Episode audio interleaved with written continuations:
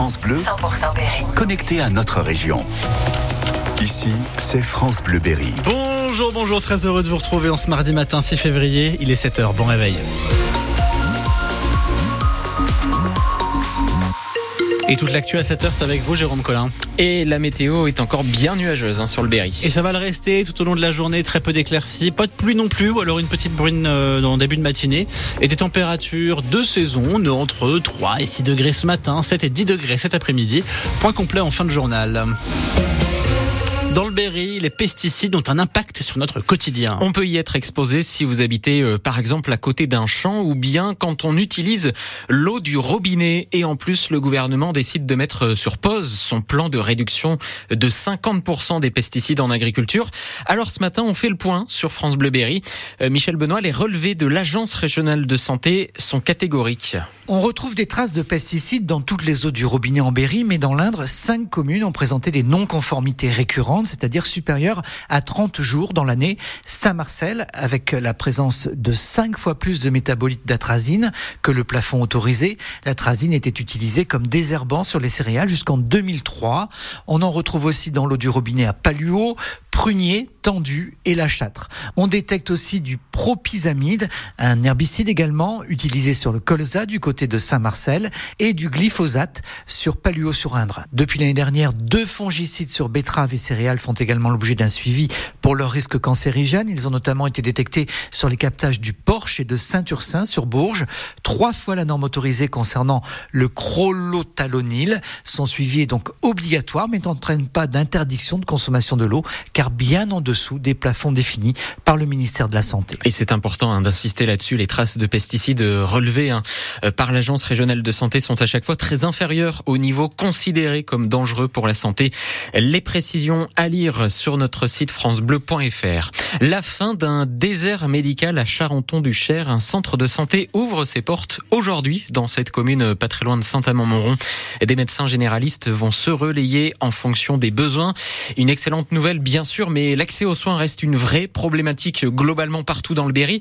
Venez nous dire justement ce matin quelles sont vos difficultés. Ça peut être des rendez-vous euh, pas avant plusieurs mois ou bien l'obligation d'aller dans un autre département pour se faire soigner.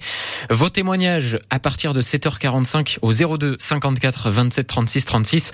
On sera aussi en direct avec euh, Jean-Charles Rochard, le nouveau directeur de l'Agence régionale de santé pour le département du Cher. Il est 7h03. Peut-on gâcher le paysage berrichon pour avoir un réseau téléphone et internet? Performant Question cruciale qui déchire le village de Sainte-Faust au nord de Châteauroux.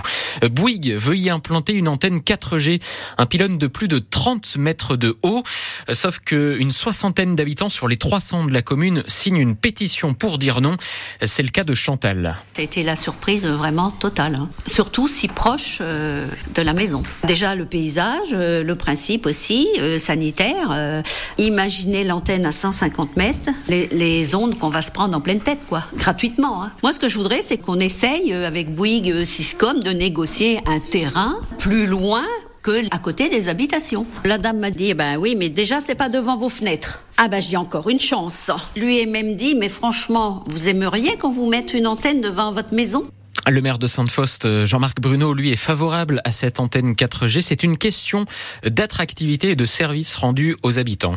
La position qui a été sélectionnée par Bouygues, on peut en discuter certainement des heures et des heures. Euh, on va faire le tour du village et à aucun moment la- l'antenne ne sera bien positionnée puisqu'elle dérangera toujours. Il y aura toujours des, riverains qui l'auront en visibilité. C'est la question du service qu'on en apporte aux habitants, aux personnes qui travaillent sur la commune. L'endroit proposé, on aurait préféré qu'il soit un peu plus reculé, qu'il se dégageait un peu plus des maisons, mais l'opérateur n'a pas retenu cette proposition. Euh, voilà, Euh, dans, dans ce secteur-là, il y avait peut-être moyen de faire un peu mieux, mais c'est pas la décision finale ne nous appartient pas. Et cette antenne devrait être installée sur le terrain d'un particulier qui doit être dédommagé entre 1000 et 1500 euros chaque année. Jusqu'à 7 ans de prison et 100 000 euros d'amende pour ceux qui agressent physiquement un élu. Voilà la sanction prévue dans une proposition de loi examinée aujourd'hui à l'Assemblée nationale. Ces cas de violence ont augmenté de 10% l'an dernier en France. Le maire de Vatan, hein, par exemple, dans l'Indre, a été menacé en septembre dernier par un homme armé d'un tesson de bouteille. L'incertitude pour les salariés du magasin de vêtements euh, IKKS à Bourges. L'enseigne envisage la fermeture de 77 boutiques sur plus de 600 en France. Plus de 200 emplois pourraient être supprimés selon le plan dévoilé hier au syndicat. Et tout ça à cause de grosses, grosses difficultés économiques. Vous écoutez France Bleu Berry, il est 7h05. Pas de classe ou quelques cours supprimés aujourd'hui pour des élèves berrichons. Et parce que les enseignants sont appelés à la grève, rassemblement à midi devant la cité administrative de Châteauroux. Ils s'opposent au choc des savoirs, cet ensemble de réformes souhaitées par le gouvernement. Et notamment, Mathilde Romagnan, la création de groupes de niveau. Dès septembre, dans tous les collèges, il faudra faire des groupes de trois niveaux, en sixième et en cinquième, pour le français et les maths. Gabrielle Bonicel est professeure de lettres dans un collège de Roubaix, dans le Nord. Elle est en grève aujourd'hui parce que ces groupes de niveau, pour elle, c'est un vrai casse-tête. Dans son collège classé REP+, il y aura sept groupes en tout. Sans moyens supplémentaires, comment est-ce qu'on peut faire ça? Forcément, si on a six classes et on a sept groupes qui viennent de créer, ça veut dire des salles de classe supplémentaires. On est très ricrac sur le nombre de salles disponibles. Forcément aussi, il va falloir euh, des enseignants plus, alors qu'on est déjà en manque d'enseignants, qu'on a des établissements où euh, voilà il y a, y a, des personnels qui ne sont pas remplacés. Les élèves seront triés sur la base de leur évaluation de CM2.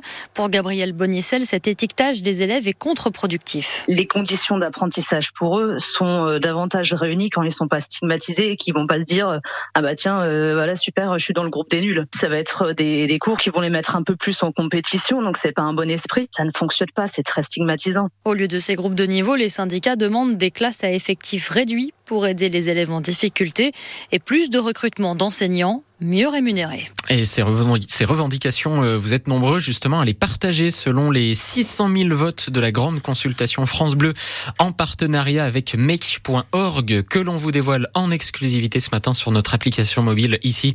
Euh, parmi les idées les plus populaires que vous, que vous relayez, moins d'élèves par classe, de meilleurs salaires ou encore redonner un pouvoir de sanction aux enseignants pour se faire respecter. Des chambres d'hôtel plus confortables à Châteauroux. Et tout ça grâce aux Jeux Olympiques. La ville a déjà déboursé quasiment 130 000 euros pour aider les hôteliers à faire des travaux de rénovation et donc pour euh, accueillir dans des conditions parfaites les spectateurs et les touristes. Les JO, justement, c'est dans six mois au centre de tir sportif Castelroussin.